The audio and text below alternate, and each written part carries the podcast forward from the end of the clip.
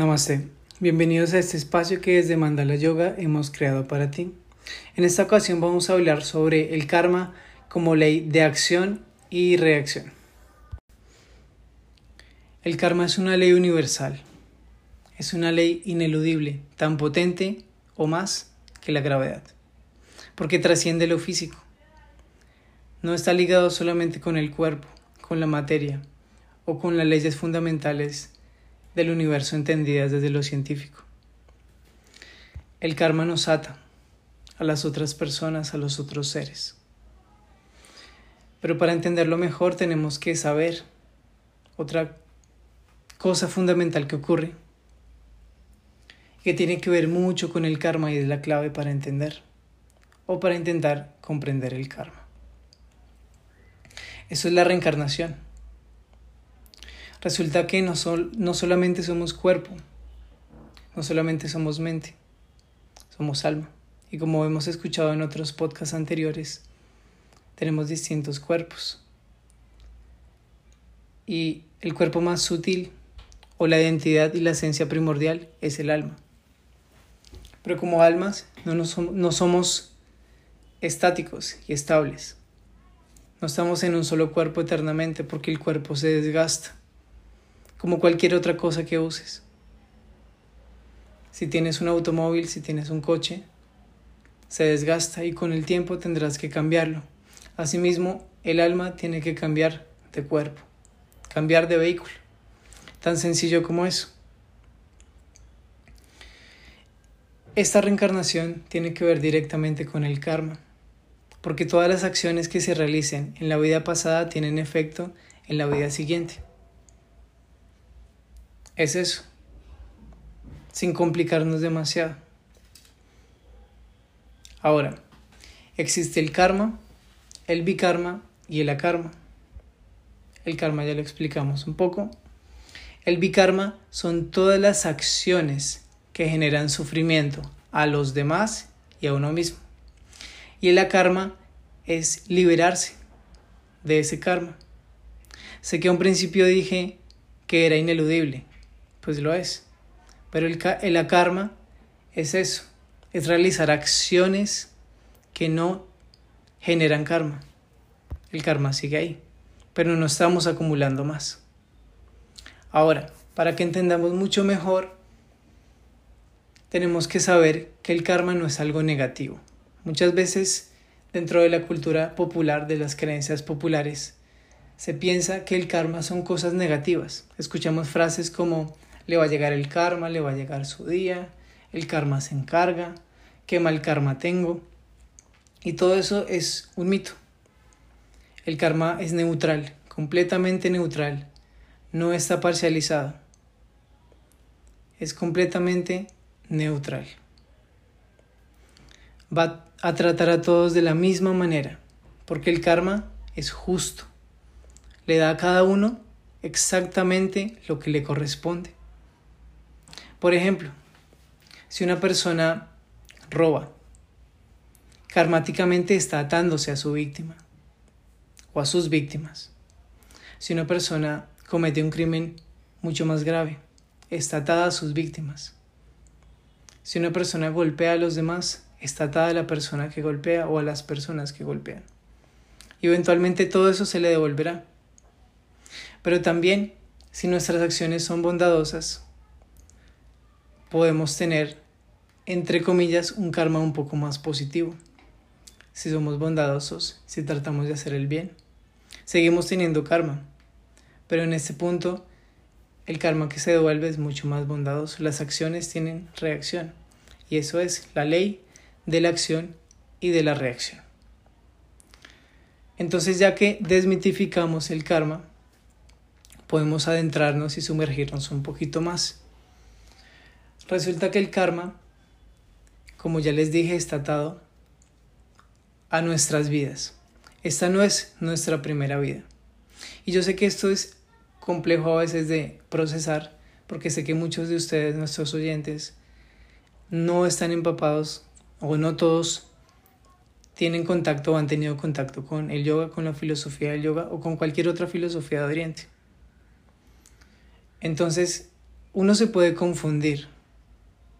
Sin embargo, he tratado de explicar de la forma más sencilla todo este tema, para que no perdamos el hilo. Aclarando puntos, podemos entender juntos mucho mejor. Ni yo ni nadie, ni siquiera los grandes maestros pueden entender el karma, porque el karma es como una gran red. Es una red que se teje entre todos, todos los seres vivientes. Ahora, cuando pasamos de un cuerpo a otro, no pasamos solamente de humano a humano, también pasamos de humanos a animales, de animales a plantas, porque todos los seres que mencioné son seres vivos, microorganismos, todos son seres vivientes y nuestra alma transmigra, cambia de ropa, cambia de vehículo, cambia de cuerpo, dependiendo de las acciones karmáticas. Entonces es eso. El karma es la acción y la reacción y cómo afecta tanto a nosotros como al entorno todas las acciones que realizamos. En el Bhagavad Gita y en otras escrituras védicas se menciona el karma yoga, que es el yoga de la acción y la reacción. Muchos yogis tienen precaución de cómo actuar, miden sus palabras, miden sus acciones e incluso miden sus intenciones y sus pensamientos porque todas estas pueden tener efectos en el karma. Ahora, si una persona es malintencionada, si una persona busca hacer daño, eventualmente, sea en esta vida o en la siguiente, ese, esa acción que realizó va a tener un efecto y una reacción. Y de cierta forma le va a llegar, se le va a devolver. Por eso en el yoga no somos vengativos, no somos rencorosos, porque sabemos que tanto a nosotros como a todos los demás seres el karma les cobra. Y como reitero, no solamente las cosas negativas, sino también las cosas positivas. Si hay personas que en vidas anteriores intentaron hacer lo mejor que pudieron, fueron caritativos, fueron bondadosos, ayudaban a los demás. Y tal vez en esta vida son personas que tienen un karma muy positivo, entre comillas. Tienen em, posesiones, tal vez tienen estabilidad, puede que no sean millonarios, pero sí tienen estabilidad económica y esa estabilidad económica les permite ir hacia una senda espiritual. Muchas veces cuando hay mucha escasez, cuando hay muchas carencias, económicas, cuando hay mucha hambre. La persona está tan distraída y tan entregada solamente a sus instintos y a saciar sus necesidades básicas que no puede pensar mucho en la espiritualidad. Entonces a veces eh, tener ciertas comodidades, y reitero, no solamente riqueza, sino ciertas comodidades como suplir las necesidades básicas, es un signo de buen karma. Esto se conoce mejor en la astrología védica. Pueden investigar más por su propia cuenta. Pero en resumen es esto. El karma tiene que ver con todo lo que hacemos. Ahora, el karma. Podemos dejar de acumular karma a través de acciones espirituales, a través de acciones desinteresadas, a través de la bondad pura, esa bondad que no busca nada a cambio, que no busca obtener cosas por lo que se realiza, que no busca donar para que lo vean. Eso puede ser a karma. Y todas las acciones espirituales que pueden venir, que surgen desde el alma.